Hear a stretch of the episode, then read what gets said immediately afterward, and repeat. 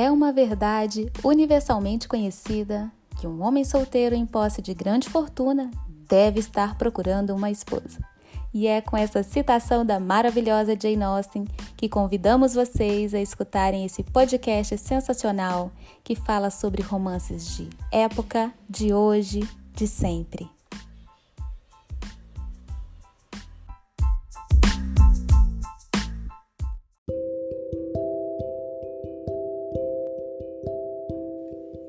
Olá, ouvintes do Romance Cast, sejam bem-vindos. Eu sou a Larissa, estou aqui com a Riva. Oi, gente. Eu e sou hoje a vamos... Riva.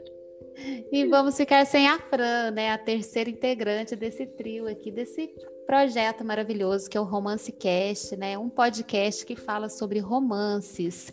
Pessoal, convido vocês a seguirem lá o nosso Instagram, romance.cast, para vocês saberem de todos os livros que comentamos por aqui.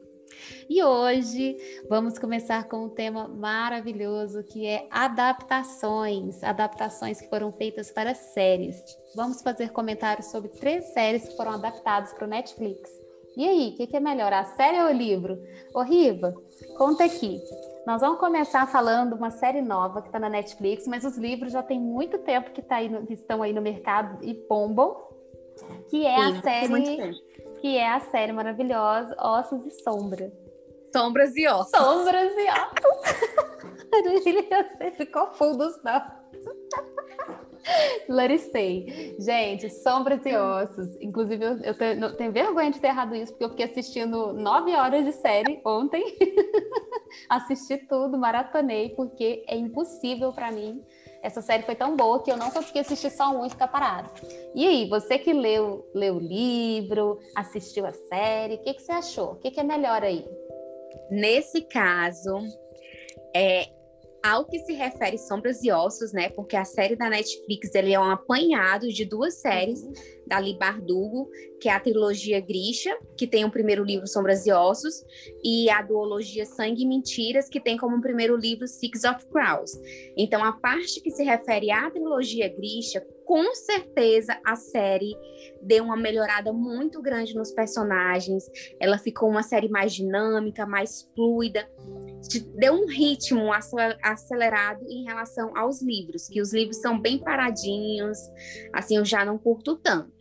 Em relação à parte do Six of Crows, que é aquele trio lá da do Cass, da Inês, do Jasper, também tem a Nina e o Matias, eu achei que a essência dos personagens estava, mas não é como os livros. Os livros são tão incríveis assim, uhum. mas eu, no geral eu gostei muito. Foi uma série que, com certeza, eu prefiro a série, preferi ter visto do que lido os livros. Ô, Riva, mas para quem não leu, né, e não entendeu ainda sobre o que é essa série, né, é uma série de fantasia.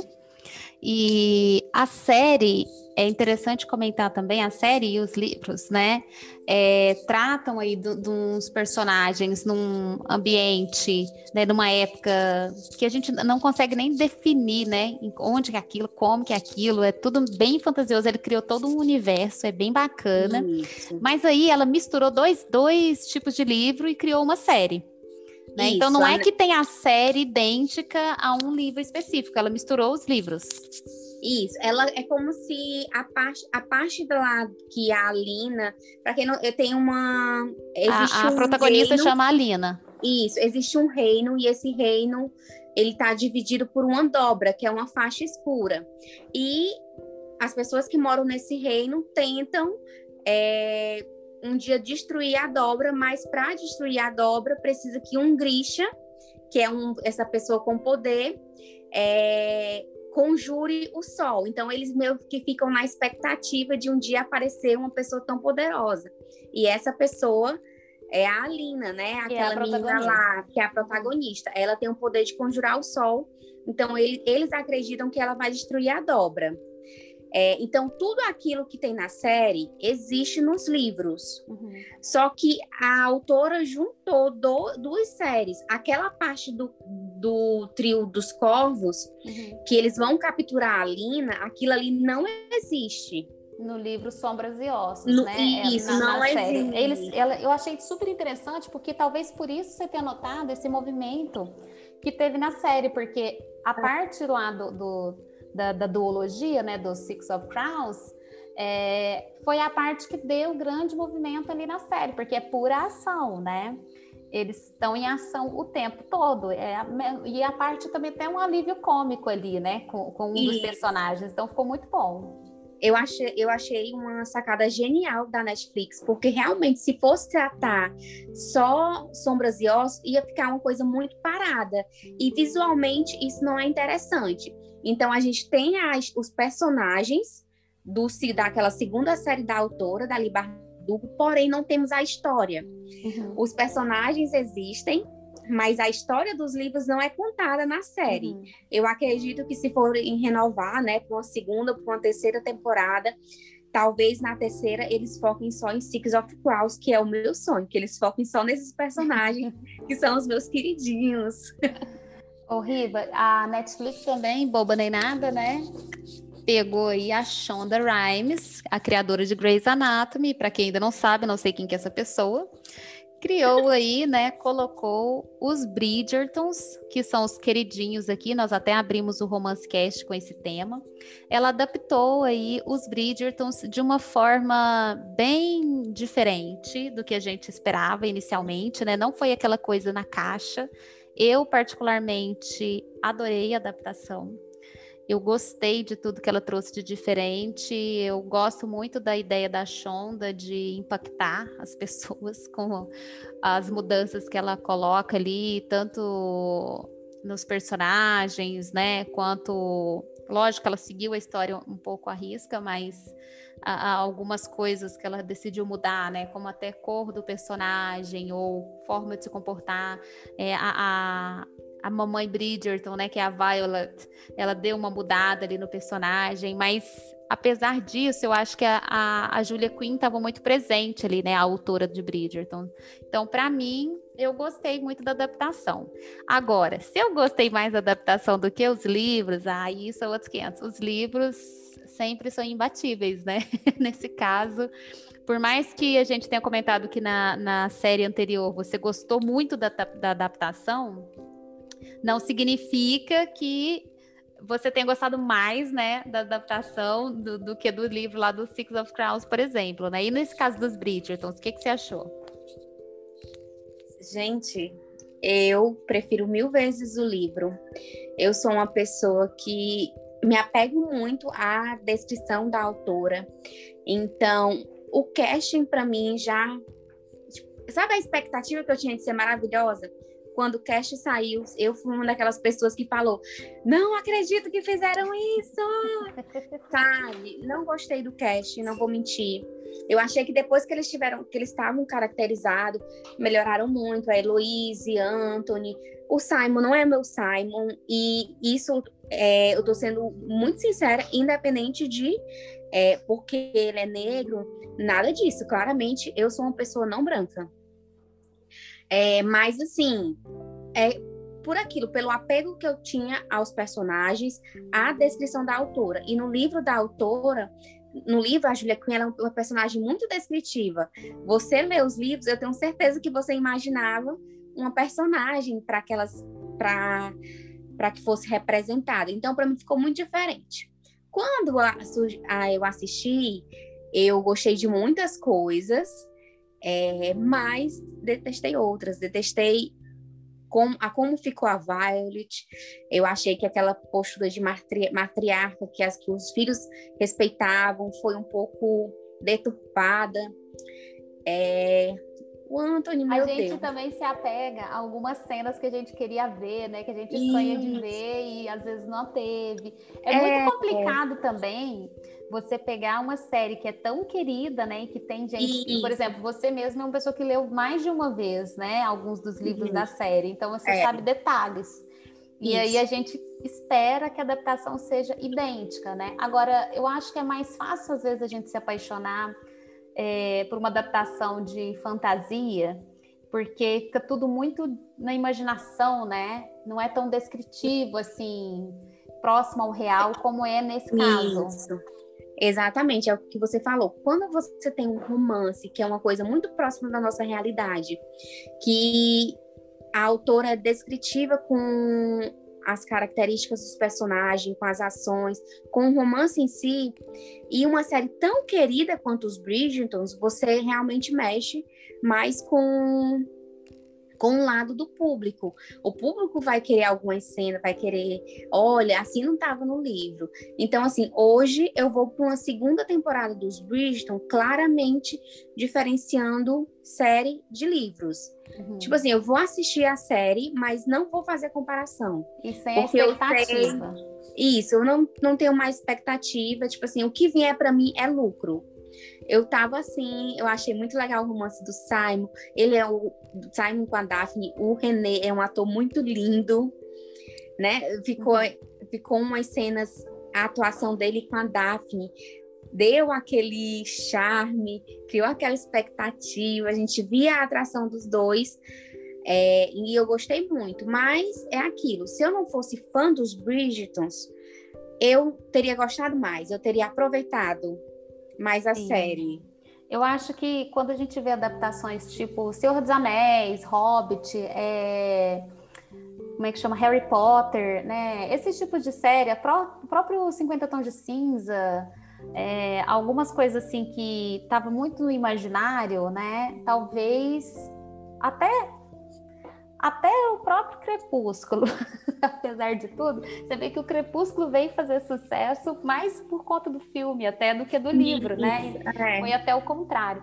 E agora eu vejo de novo nos Bridgertons, apesar de que havia um público muito grande ali no, nos Bridgertons, querendo ou não, a Netflix colocou numa potência máxima, né? A, a, os Bridgertons. Então, assim, apesar de tudo, eu acho que o saldo é positivo.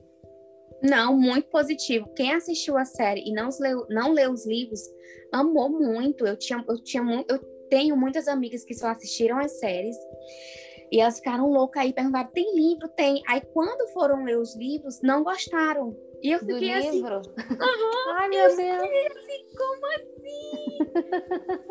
Mas é Porque isso. elas já tinham um, um personagem na cabeça. Um personagem na cabeça. É isso. Então, essa é a questão. Eu acredito que foi muito importante para o romance de época.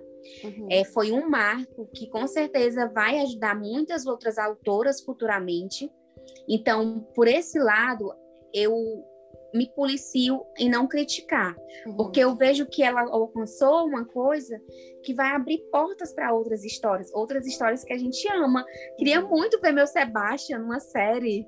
Tu imagina?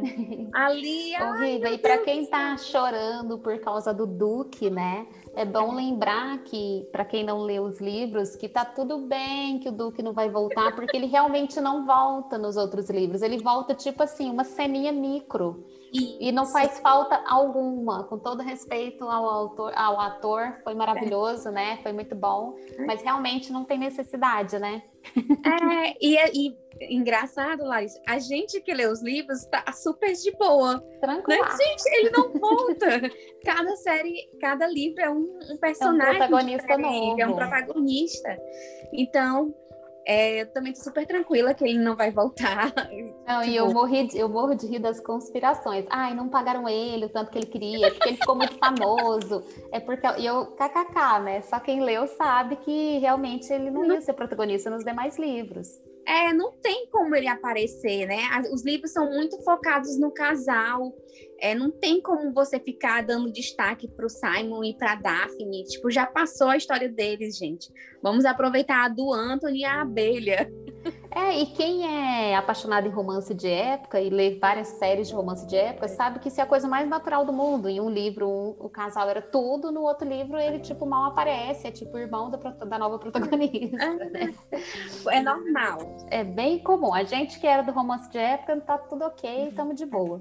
Ô, Riva, e uma terceira série que é a série de romance mais amada assim, nos Estados Unidos, é uma das mais vistas da Netflix, eu acredito que é. está em segundo lugar. A série Virgin River, que também é uma adaptação. Às vezes as pessoas estão aí, tem muita gente que adora essa série, que acha uma série gostosinha de assistir. Ela realmente é uma série muito fácil de ler, de assistir, uma série muito gostosa, né? Tomara que é. tenha uma, uma longa vida a Mel. e aí, você é. gostou mais do livro ou da adaptação? Ai, gente, é, a série Virginia River, ela é uma, os livros, né? Hum. É uma série de 30 livros que hum. conta a história da cidadezinha.